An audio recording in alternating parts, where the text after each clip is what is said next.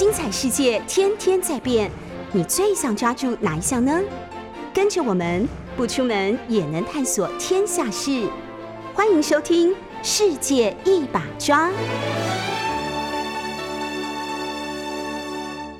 Hello，各位好朋友，大家好，欢迎收听 News 九八九八新闻台。现在收听的节目是《世界一把抓》，我是俞北辰。我们同时在 YouTube 的九八新闻台开直播，欢迎大家收看直播。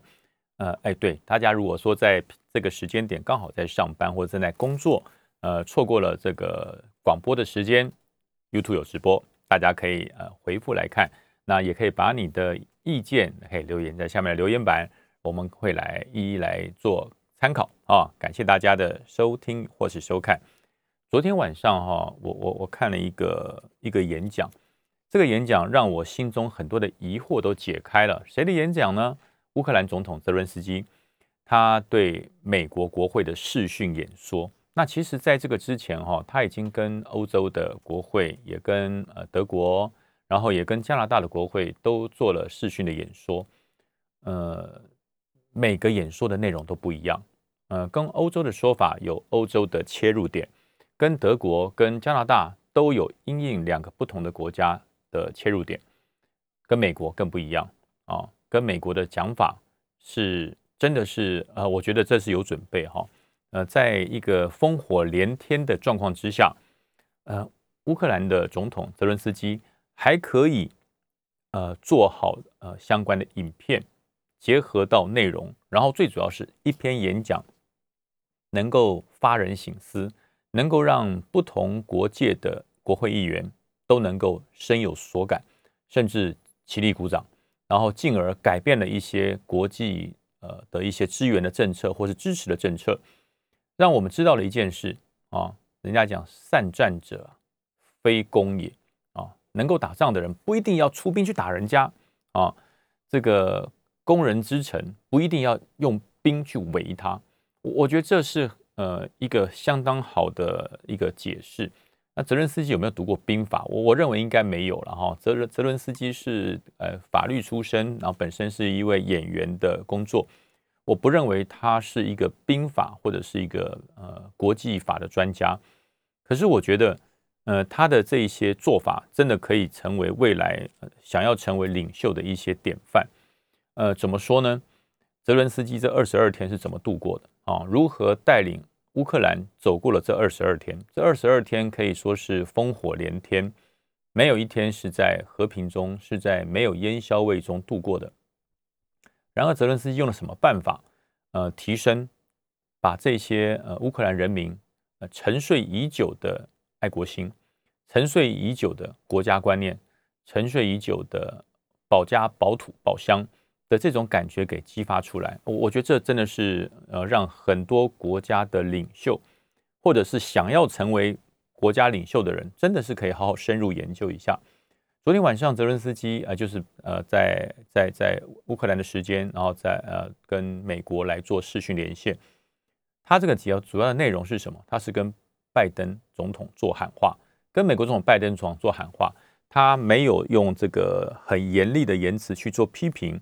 也没有用很尖锐的言辞来做批判，而是他告诉拜登总统：“你要当世界的领袖，首先要当和平的领袖。”我我觉得这句话呃切点切得非常的漂亮。他也告诉了国际，他非常明白的认清，他想要加入北约，现阶段是不可能的哈，是不可能的，因为其实加入北约有很多的门槛，呃，主要是你的国家之内哈，你的国家之内呃认同要很。很明确、很统一，不能本身你的国家之内还有分离主义啊，本身国家之内还有分离主义，这加入北约是有问题的啊。我讲，呃，很多人认为说泽伦斯基对于北约加入，可能认为说暂时无法加入，也不会申请加入，是因为俄罗斯的压力，或者是俄罗斯出兵来打乌克兰所产生的一些变化。其其实不是啊，其实不是。我觉得昨天泽伦斯基很明白的讲出来了，他很清楚自己的国家要有自己来。自己来解决啊，国家内部的纷争要自己来解决，然后国家对外的一些呃防卫的力量也要自己来建立。所以，如果把所有的对于国家的保卫的力量，对于呃军事力量的重整，都要依赖成北约，也就是说，我加入北约之后，我只要我的国家有难，那就视同跟北约宣战啊，是这个叫做呃区域联防的概念，区域联防一同打击的概念。呃，在乌克兰目现阶段来讲是没有办法，因为它本身自己国家内部的呃民族倾向还在还在这个这个模糊中。乌东地区，呃，当时的呃这个顿内茨克，还有卢甘斯克，还包含了克里米亚这些地方，它的国家认同跟乌克兰政府的国家认同，说句实话不一样啊，完全不一样。嗯，这几个地方本身它是希望寻求独立。呃，他是比较亲俄罗斯的，他觉得他应该是俄罗斯所属或者俄罗斯的一部分，他的想法是这样。可是就乌克兰的想法来讲，国土是不可被分割的一部分，国土要确保完整。我想任何一个国家的领袖，任何一个国家的总统，应该都有同样的想法，就是国土是不能分割的。我担任国家的领导人，担任国家的总统，我不可能让我的任何一寸的土地分割出去。我觉得世界都一样，全世界的总统都一样。那么泽伦斯基有没有错？没有错。可是呢，他在乌克兰境内有几个州啊，有几个地方想要从乌克兰独立出去啊，变成俄罗斯的呃的的的的藩属也好，呃附属也好，呃都一样啊，这就是没有解决。乌克兰本身并没有把国家认同跟民族的意识做好整合，那在这个状况之下加入北约啊是有问题的啊是有问题，就是说你的军队，你的一部分的这个军队。你的国家认同并没有统一，没有统一之前怎么加入北约？哦，所以我觉得泽伦斯基当时呃，在昨天最主要跟美国国会讲，他是讲到这一点，他他不是说受到压力不加入北约，他是感觉到自己没有准备好加入北约，所以现阶段是不能加入的。可是呢，和平是不容挑战，即使他的国国内的国家认同还在处理中，那不能因为如此就变成俄罗斯打乌克兰的借口啊！绝对不能这样子啊！和平是不容挑战的，任何一个强权都不能够改变区域的和平，所以他呼吁拜登要当和平的领袖。那当然，他也针对美国的国情跟美国的区域发展也做了适当的一些调整。就是说，大家觉得美国发生最难堪、最难过、最悲伤的事是什么事？珍珠港事变啊！珍珠港事变，也就是美国的海外的国土夏威夷。呃，遭受到了攻击，呃，很多的死伤，很很残忍。另外就是近期的二零零一年吧，哈，九幺幺事件，双子星大楼被做恐怖攻击，瞬间化为啊，化为平地。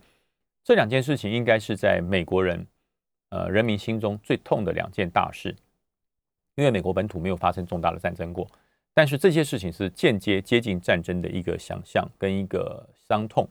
所以泽伦斯基说：“你们觉得这两件事情对美国人来讲是非常令人难过、令人难忘，而且是痛苦的回忆。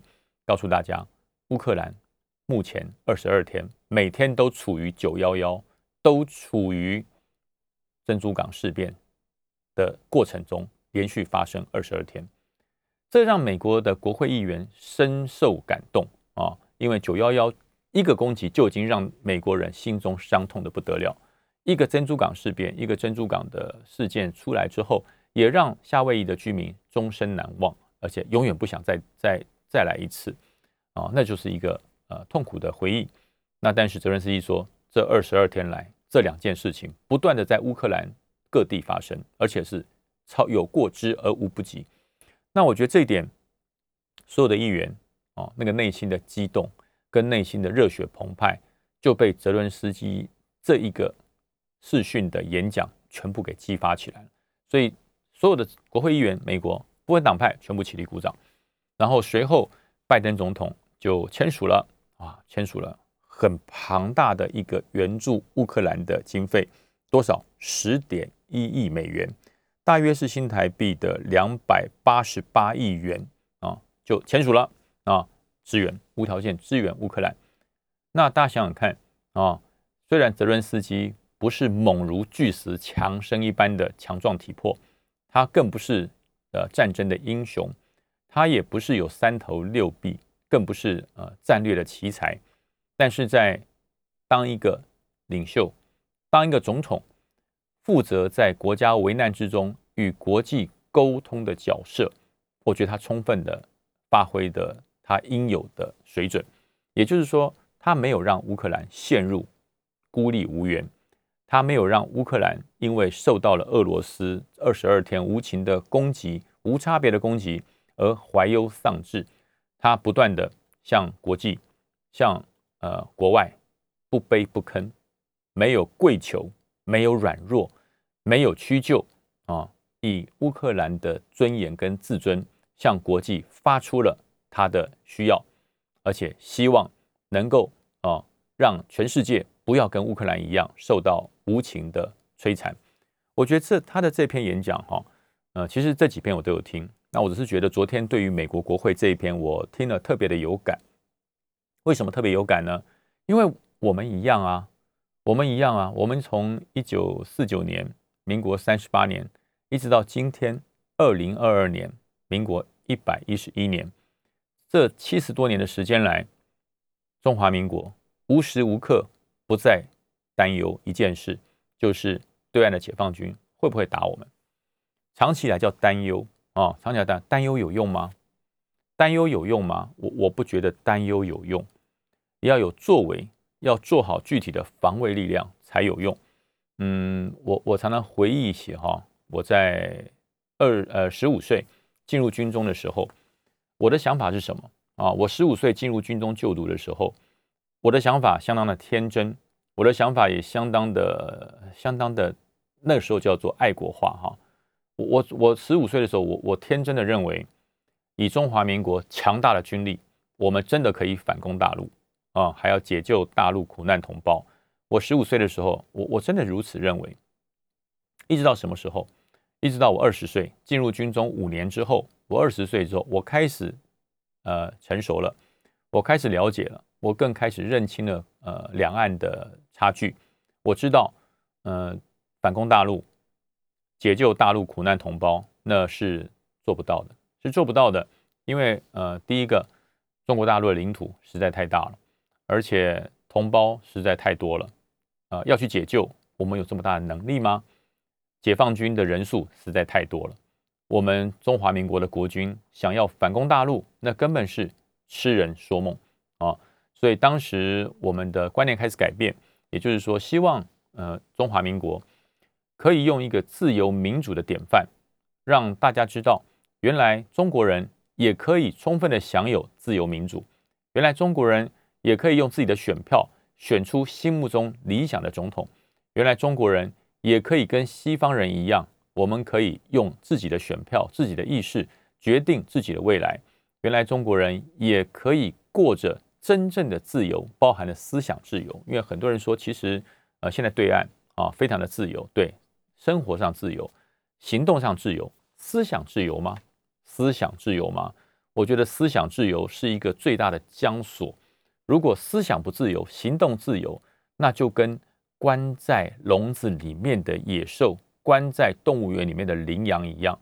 这些羚羊，这些野兽，它没有想象，没有没有这个享受过。真正大草原的自由，所谓大草原的自由，叫做无拘无束。无拘无束，只要你不伤害人，随着你的意识，你可以做你想做的事啊，就是心随意走啊，可以做得到。但是动物园里面的野兽，他觉得他这就自由了，因为他没有享受过真正的自由。他觉得在呃围栏，在园区里面被限制。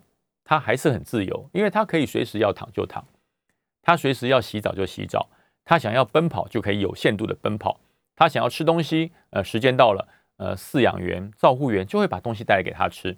所以这些动物园内的动物们，这些野兽们，他觉得他很自由，不管是飞禽还是走兽啊，不管是肉食性还是草食性的，他觉得他很自由。肉食性的在围栏里面，时间到了会有喂他吃肉。啊，这个肉还不需要去去猎捕，它就可以吃得到。那么草食性的时间到就会来喂它这个饲料，喂它草料，它也不觉得它有被被被欺负或是虐待。可是呢，如果你将这一些动物园的野兽、动物园的这些动物，把它放到大草原，把它放到野放，让它自谋生路的时候，这些动物它会不知所措，它会不知道该怎么办。一只猛虎。被人类在动物园里圈养久了啊，圈养久了，你把它放到深山，你把它放到大草原，它可能会不知所措，甚至会饿死。为什么？它没有狩猎的本事。呃，安逸有限度的圈养，呃，这些时间到了就喂食，让这些野生的猛兽失去了它猎捕的本能啊。那么，如果进化快，哎，反应好的这些年轻的这些动物们，它可能经过了呃一两个礼拜的适应，它可以适应真正的自由的生活，那么它就活下来了。那么有一些是没有办法适应，可能到了大自然，到了。天生的大草原，或者到了呃无拘无束的自由世界之后，可能这些动物它因为呃没有自由太久了，它反而觉得获得自由是一种恐惧他，反而真的真正得到自由是一种恐惧，这叫做自由的恐惧，他反而会饿死。所以我为什么用这个比喻来比喻呢？因为很多呃生活在有限度自由里面的朋友，他都会纠正我说，其实你不懂。你不懂，我们这里很自由。其实你不了解，我们这里好的很。我们一样可以买这个西方的产品，我们一样用 Apple，我们一样有特斯拉可以开，我们一样有星巴克可以喝。好，所以我们这里也很自由。对，没错，因为你没有，你没有享受过真正的思想解放与自由。你的自由是有限度的自由。他都会讲一句话：你们攻击政府干什么？政府为人民服务，那是很伟大的事啊！你们干嘛要攻击政府？对不对？对，这就是你跟我不同的地方。我们在中华民国真正享有思想自由。如果政府做的不好，一样可以骂。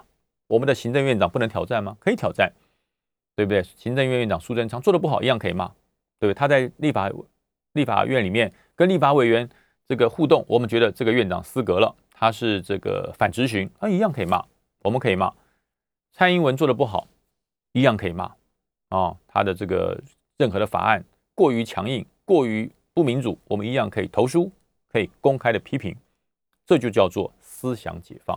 我们可以批评，但是自由在自由的国家里面只有一个限制，就这么一个，没有第二，就这么一个限制，不可以颠覆国家，不得颠覆国家。你有公投，你要决定公投，对不起，颠覆国家的公投。绝不可以产生。例如说，我们要呃呃否定掉中华民国，我要把中华民国否定掉，对，推翻中华民国，我们来公投，公投做了就可以推翻，这不行。唯一不能够呃无限上纲的就是颠覆国家哦，国家是最高最高自由自由世界的纲领，全世界都一样，那绝不能透过民主的方式颠覆国家，这不行。除此之外都可以说。那可是呢，对于人的挑战，自由世界。跟非自由世界最大的领最大的分水岭，就是对于人的挑战。自由世界可以挑战人，我们可以挑战人，可以挑战领导人。不管你是总统，还是行政院长，还是最高的权力机构，甚至连法官，我们都可以挑都可以挑战。在言论自由的范围之内，我都可以挑战，都可以讲，都可以说。那可是呃专制的啊不自由的世界，它对于人是不得挑战的。在中国，你能挑战习近平吗？在中国能挑战习近平吗？今天你觉得习近平连续继续不断的当中国的领导人，你觉得不适当？你敢讲吗？你敢投书说吗？你可以在报章杂志上自由的发表你的言论吗？你可以在社群媒体上对于这种情形予以批判吗？好，行不行？大家自己有答案。普京自由吗？啊，他是间接民主选出来的总统，但是他为什么一个总统可以做二十二年？那当然运用了很多。不民主、不自由的方式。那这一次，普京侵入侵乌克兰，据乌据俄罗斯的这个记者，还有部分的国会议员表示，根本不知道，在入侵乌克兰之前、侵略乌克兰之前，国会的大多数的人都不知道，应该不叫大多数，只有三个人知道，只有普京知道，只有俄罗斯的国防部长跟这个参谋总长，只有三个人知道，其他都不知道，没有人知道。老百姓不知道，士兵不知道，基层军官不知道，国会不知道，社会大众不知道，各媒体不知道，没有人知道。大家都认为，普京是要去解放在乌克兰被欺负的俄罗斯人民，就是卢内斯克呃跟顿巴克顿巴斯克这两个州，卢甘斯克跟顿巴斯克两个州。所以大家都认为他要去解放，他要去和平维护，他要去让他们不受。这个乌克兰政府的压迫，大家都这样认为。可是他却是以这个为幌子行侵略之实，那你打基辅干什么？为什么打基辅？啊，俄罗斯要去解放乌克兰境内的俄罗斯人，那你用飞弹去打基辅干什么？你为什么要打妇幼医院？你为什么要打教堂？你为什么要打公车？你为什么要攻击民宅？这这太多的为什么了？这太多的为什么了？这是维和吗？这是侵略，这是屠杀，这是屠杀，这是侵略，毋庸置疑的。可是呢，在俄罗斯境内，人民出来抗议，抓起来啊！呃，前天我看了那个新闻的转播，我真的是，真的是觉得自由真的很可贵。一个俄罗斯的人民，在这个电台，在俄罗斯的国家电台里面，那个人民还不是普通人，他是电台的编辑，他因为觉得。俄罗斯入侵乌克兰是不对的，所以他就拿了一个白报纸，把它偷偷卷起来。等到主播开镜录影的时候，他到他旁边去把它摊开，说：“我不要战争，而且你不要轻易相信俄罗斯的媒体，你所看到的、听到的都不见得是真话。”然后瞬间被大家给架走。架走之后呢，消失了好多天，现在出现了，他将面临被判十五年的牢狱之灾。这在民主世界，这在。真自由的国家会产生吗？会产生吗？不会产生，在俄罗斯产生了。还有一个更让人惊讶的是，当记者在街头啊看到这些出来抗议反战的俄罗斯人民，然后有一个人民拿着一张纸说反战啊，我不要战争啊，我要和平。这时候，这个拿这张纸的人被抓走了，被抓起来了啊。然后另外一个人。拿出了一张纸，上面什么都没有写，一张白纸也被抓走了。所以他说说这叫做无言对政府的抗议。那大家看到很多人被抓啦，就有人民进入说，我是不是可以来表达一下不一样的意见？他说好，你来表达。他只是说，我觉得政府并没有错。讲完也被抓了，因为政府最怕的就是有声音，这就是专制跟自由的不同。进广告休息一下，下节来说。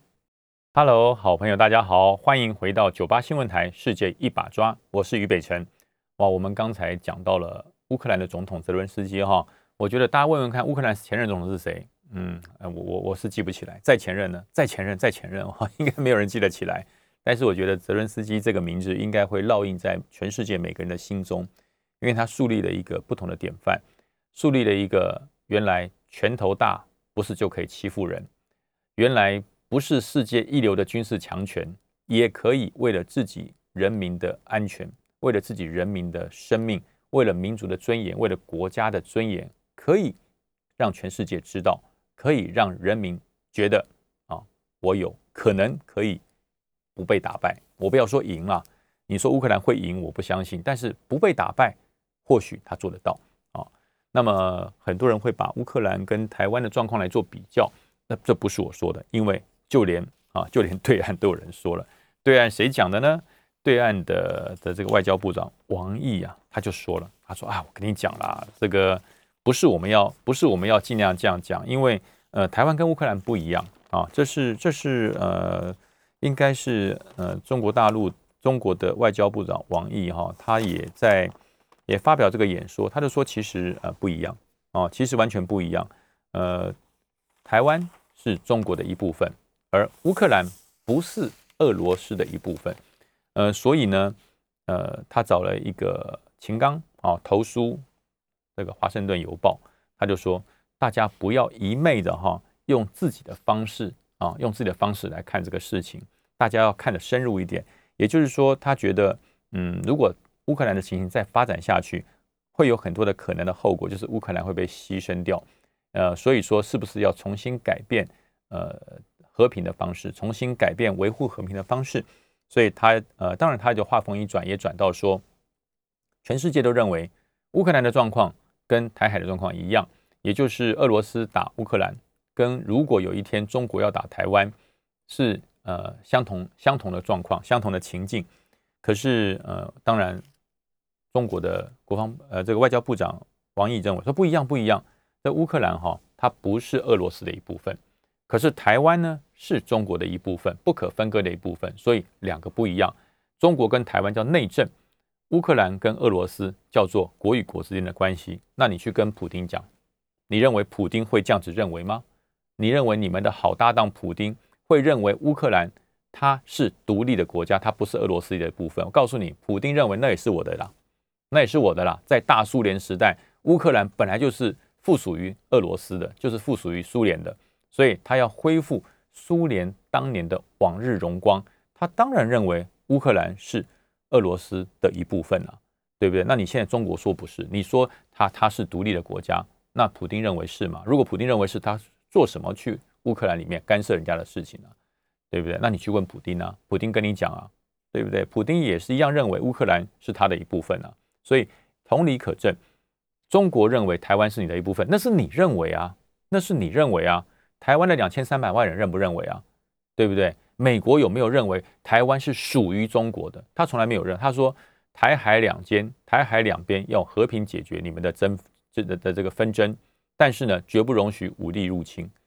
那我也不允许啊！全世界没有人赞成用动武啊，对不对？怎么会因为台湾觉得两岸之间统一不是你说了算，然后你就要你就要来打台湾呢？我我觉得这叫做拳头大就想说话大声。那这一次。俄罗斯的做法不就让拳头大的人受到了很大的教训吗？拳头大就一定讲话大声吗？拳头大就一定是占优势吗？那如果拳头大就占优势，乌克兰早就被俄罗斯给灭了。为什么打到今天？打到今天那个作战的态势图，我看了从二十二号开始啊，从呃二十四号开始到今天为止，进展有限啊，完全不如俄罗斯那个世界第二的军武国家。对一个世界排名第二十二的的国家的这种战争，这不叫不对称战争，我觉得反而是反过来，乌克兰的做法对于世界对他的支持，那才叫不对称作战啊！所以拳头大的讲话一定有用吗？嗯，所以呃一直在讲和平，一直在讲和平，包含了对岸的国台办也一段想说，呃，因为俄罗斯有一份机密文件流露出来说，呃，中国可能在秋天就今年秋天本来打算就要收回台湾的。哦，那目前为止可能有了一些调整，呃，很多国际的记者就问国台办，那朱凤莲就讲说什么？说没有，这个我们哈还是坚持和平统一，除非台湾走到独立的这个红线，我们才会啊才会动用非常的手段。什么叫非常手段？你讲嘛，武力嘛，就是武力犯台嘛，啊，可是中华民国在台湾已经几年，七十几年了，七十几年了，我们有一天属于中华人民共和国吗？我们有一天属于中华人民共和国，告诉你一天都没有，一天都没有。中华人民共和国建国至今，建国到今天为止，啊，你有统治过一天台湾吗？没有，以前没有，现在也没有。告诉你，未来也不会有。用武力来达成统一，这是最愚蠢的方式，也是最低贱的方式，这绝对不容许，法理不容，台湾人也不会同意的。啊，那至于说，在整个地理环境下，啊，台湾在古代，在满清之前啊，在满清之前，跟中国是属于同一个地理环境，这我不否认啊，这是这是整体的状况。可是呢，从建立了中华人民共和国之后，台湾就没有属于过中国一天啊，一天都没有。我们在于世界上，不管是贸易，不管是各项作为，中华民国都是独立自主的国家。所以你说台独，什么叫台独？什么叫台独？中华民国叫不叫台独？对不对？我觉得为什么没有记者去问朱凤莲，去问国台办？那我请问你，中华民国算不算台独？你你答答看啊！你答答看。如果你认为中华民国有自己的护照，有自己的总统，有自己的外交部长，有自己的国防部长，有自己的军队，有自己的内政部，我们有自己的选举模式，有自己的宪法。如果你觉得这样叫做台独，那我我觉得两岸没有什么好谈的了。如果你觉得中华民国就等于台独，那两岸没有什么好谈的了。因为中华民国的产生是早于中华人民共和国，我们是比你早出现的。是谁是谁分裂出去？是中华人民共和国你分裂出出去的，是你把你自己从中华民国分裂出去的。只是你那个蛋糕切的方式把我切的比较小，你切的比较大而已。是谁分裂谁？是谁先搞分裂的？是共产党先搞分裂的，是中华人民共和国先搞分裂的，而不是中华民国搞分裂。我没有搞分裂啊，我没有搞分裂啊，对不对？所以如果说要讲要讲分裂，不可不可分割的一部分，是你把中国大陆切出去的，是你把它切出去，只是当时分配蛋糕的方式切的不公平而已，如此而已。是谁是分离主义者，谁是分割主义者？不是我们啊，不是我们，是中国共产党，是你分裂掉了中华民国。那现在既然已经七十年了，已经超过七十年了，各自成为一个独立的个体，这有独立的问题吗？我们本来就是国家，中华民国本来就是一个国家啊。如果中华民国不是国家，为什么我们有护照？如果中华民国不是国家，为什么我们可以选总统？如果中华民国不是国家，为什么我可以跟全世界做生意？这就是很明白的一件事。只是你比较恶霸，要跟你做朋友就不可以跟我建交，要跟你当外交关系就不可以跟中华民国建立外交关系。这个世界上国家承认与否，不是外交关系而已，而是整体的实力、整体的独立自主的能力。还有对于国际上你举足轻重的空间，所以，我我觉得这个是毋庸置疑的。所以每次人家问到说台湾要不要独立，我们要反台独，反什么台独啊？反什么台独？现在在国内，在中华民国境内，还有几个人在喊台独？还有几个人在喊台独？我已经很久没有听到有人在喊台独了。大家现在讲都是坚持中华民国，我们确保中华民国的主权完整，跟乌克兰讲的不是一样吗？乌克兰总统泽伦斯基经过了四次的谈判，因为破局的原因是什么？就是要坚持乌克兰的领土主权完整，不容分割嘛，不是一样吗？那我们坚持中华民国的主权完整，我已经不跟你去争那个中国大陆那一大片锦绣江山了，因为已经被你拿去了七十年了，这个不能承认也承认了，呃，已经成为既成事实了，生米也煮成熟饭了，我也没有什么好跟你吵的了。那中国大陆，你中华人民共和国，你就把你的一亩三分地管好。我中华民国就把我的一亩三分地管好，我们井水不犯河水，大家做朋友不好吗？你就一定要说，哎，你要接受我的统一，不同意就是敌人啊，不统一就是敌人。以前是叫做台独是敌人，现在你只要不接受统一，就变成了敌人了。那这还有什么好谈的啊？这还有什么好谈的？跟不讲理的人是谈不下去的。如果乌克兰跟俄罗斯可以谈，会会搞成今天这种场面吗？如果俄罗斯愿意跟乌克兰好好谈？会有今天这个场面吗？所以说没有什么好谈的。呃，乌克兰的这个战争让我们学到了一件事情：唯有独立自主的国防力量，唯有全国一致的国家意识，你才可以确保国家的安全啊！乌克兰从二零一四年以后开始强化它的国防啊，七年多的时间有限的建设，但是在二零一四年以前，乌克兰是不断的在弱化它的国防。不断弱化了国防，航空母舰辽宁号不就是乌克兰卖给中国的吗？还有很多飞机的引擎技术，不就是乌克兰转移给中国的吗？对不对？那当时人家说，为什么乌克兰的武器要卖给中国？那没办法，要生存啊，啊要吃饭啊。乌克兰从独立出来之后，它本身啊最大的产业是军工产业，那它又要弱化军事，怕俄罗斯因为你的军事力量太强大了，会来哎并吞你，会来吃掉你。所以乌克兰在二零一四年克里米亚战争之前，它不断的弱化它的军事，把他的核武几乎都裁光了。不然的话，乌克兰是现在全世界第二大的核，哎，第三大的核武国家，是全世界第三大的核武国家。他把核武都给哎处理掉了，销毁掉了，然后把军事慢慢的裁军缩减。到了二零一四年，克里米亚战争发生了，他的克里米亚被并吞了，所以乌克兰才开始觉醒，才在二零一四年之后，年年国防预算增加。来强化他的国防，可是呢，来不及了。还好啊，乌克兰的军民够有勇气，他们的决心够，才顶住了这二十二天。未来会如何？不知道，还只能说乌克兰加油啊！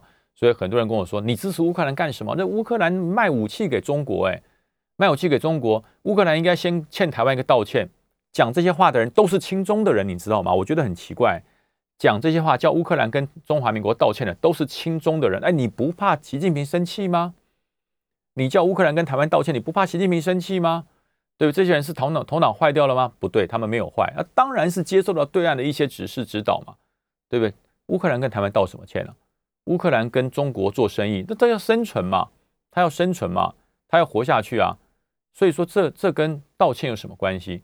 所以我真的觉得大家的逻辑要观念，打人的就是不对。先动手的就是不对，耍流氓的就是不对，所以在这边当然是要谴责俄罗斯，支持乌克兰，这就是民主自由的可贵。休息一下，进广告。Hello，各位好朋友，大家好，欢迎回到九八新闻台《世界一把抓》，我是于北辰。哇，前面两节大家听的是不是热血沸腾？对，至少至少留言上已经热血沸腾了啊！但是我觉得在收音机前面的朋友，真的呃，因为能够听到收音机的朋友都是我们国内的好朋友，我主要的内容也是跟国内的朋友来说的哈。大家知道哈，长久以来我们都非常珍惜和平，不是台湾而已，全世界都喜欢和平，没有人不喜欢和平啊，尤其是在。烽火连天的国家里面，那个和平对他们来讲是奢求，也是他们每一年过年或是过生日时候期盼里面不可或缺的愿望，就是希望和平。和平珍不珍贵？和平很珍贵。和平大家喜不喜欢？每个人都希望和平。可是和平呢，不是贵来的啊！我一直强调，和平不是跪求来的，和平不是用妥协来的，和平真的是用热血、用实力啊巩固来的。呃，如果我讲台海、台湾海峡两岸如果没有八二三炮战，有和平吗？如果台海之间没有古宁头大战，有和平吗？那么当时在这几场战役里面牺牲的烈士、牺牲的国军的英雄，他们想过和平会这么痛吗？他们想过和平需要这么大的代价吗？他们想过和平会要要他们的命吗？他们没有想过，他没有时间想，可是呢，他却用他们的生命、用鲜血换来了台海七十年的和平。那试想，当时如果八二三炮战、古宁头大战，所有的国军将领还有金门前线的这些民众，他们第一时间就竖白旗，哎，投降了，投降了，啊，我不打了，不要打了，不要打了，投降了，投降了。今天我们的生活会如何？我们还有自由吗？我们还有民主吗？我们还可以用选票选出自己的总统吗？我们还能够呃选出自己的市长，选出自己的议员，选出自己心中选贤与能吗？都是官派，都是官派，都是爱国者制台。那这样子，大家还有未来，还有希望吗？所以和平跟自由是要付出代价的。那么最近就很多的言论，甚至把以前老的文章都拿出来说，看到了乌克兰。大家要不要想一想，这个反共保台或是抗中保台，对不对啊？看看乌克兰，他的这个泽伦斯基的所作所为，为了一个人的英雄主义，生灵涂炭。乌克兰这么多人啊，都陷入了生命的这个垂危，这样台湾要吗？台湾要吗？抗中保台具体吗？反共保台具体吗？要不要改变？好，呃，这个文章是应该是在两年前啊大发布的。当时引起了很多说阴谋论啦、威胁论啊、恐惧论。那现在这个文章又被挖出来了，所以你看一看我两年前的文章，大家看看是不是真的？是不是真的？当然不是真的啊！乌克兰的这个用鲜血告诉了全世界，和平不是天上掉下来的，自由也不是与生俱来的，是争取而来的。因为只要你的决心不够，只要你的毅力不够。很多专制这些不自由的政权，他就想要吃掉你，他就想要驾驭你，他就要用和平来恐吓你。这是专制的政权，拳头大的军武强国最喜欢干的事。哎，你现在很和平哦，和平不是你就有的哦，和平是我给你的啊，你要珍惜你的和平哦。只要你不听话，你的和平随时我给你收回来哦。你现在的生活这么和平，哎，这么繁荣，是我施舍给你的哦。如果你不听话，那就没有和平统一哦，我就来个武力犯台哦。这是不是我们常常听到的？这是不是国台办常常讲的话啊？台湾如果搞独立，踩到我们的红线，我们就会使出非常的手段。这是野蛮人讲文明话啊，这是野蛮人说文明话。我把它翻成大家听得懂的野蛮话给大家听。你不顺从我，我就打你。你不乖，我就侵略你。你这么小，你这么弱，你如果不听我的话，我就学习台湾，不就是这样？这叫野蛮人说的野蛮话。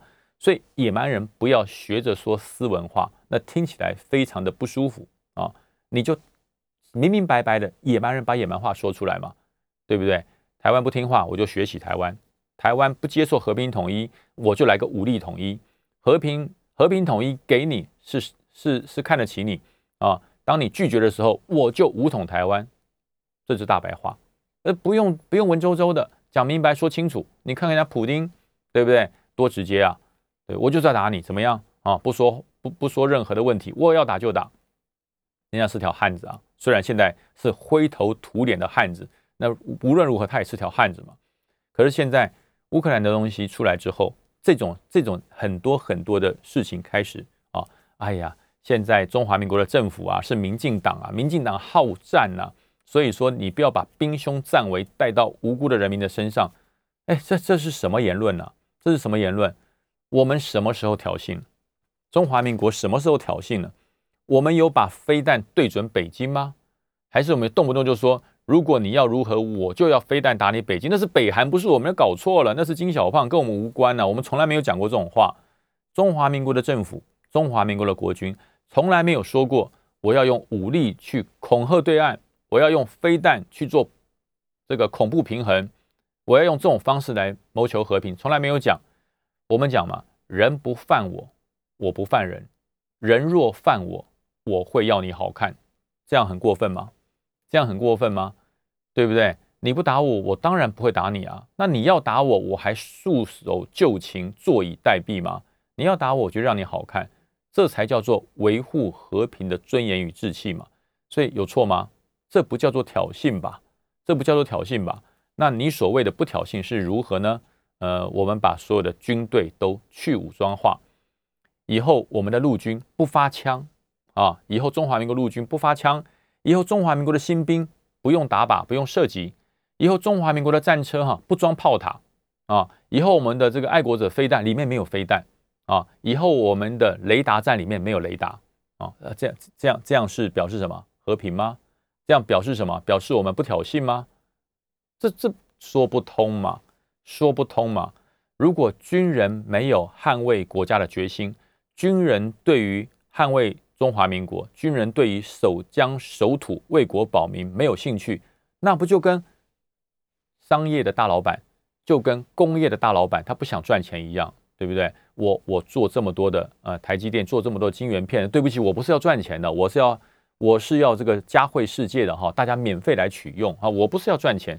这商人对赚钱没有兴趣，那商人就不叫商人了。那那那叫什么？那那叫莫名其妙。